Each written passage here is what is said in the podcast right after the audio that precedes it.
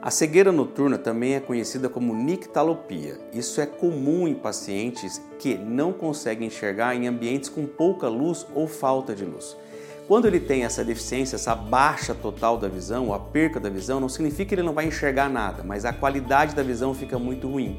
Isso pode ser causado por alguns fatores: a catarata, a falta de vitamina A, a degeneração macular, doenças oculares, o glaucoma se tem um pico de hipertensão intraocular. Várias doenças oftalmológicas podem levar à nictalopia, que é a, a doença ou a cegueira noturna.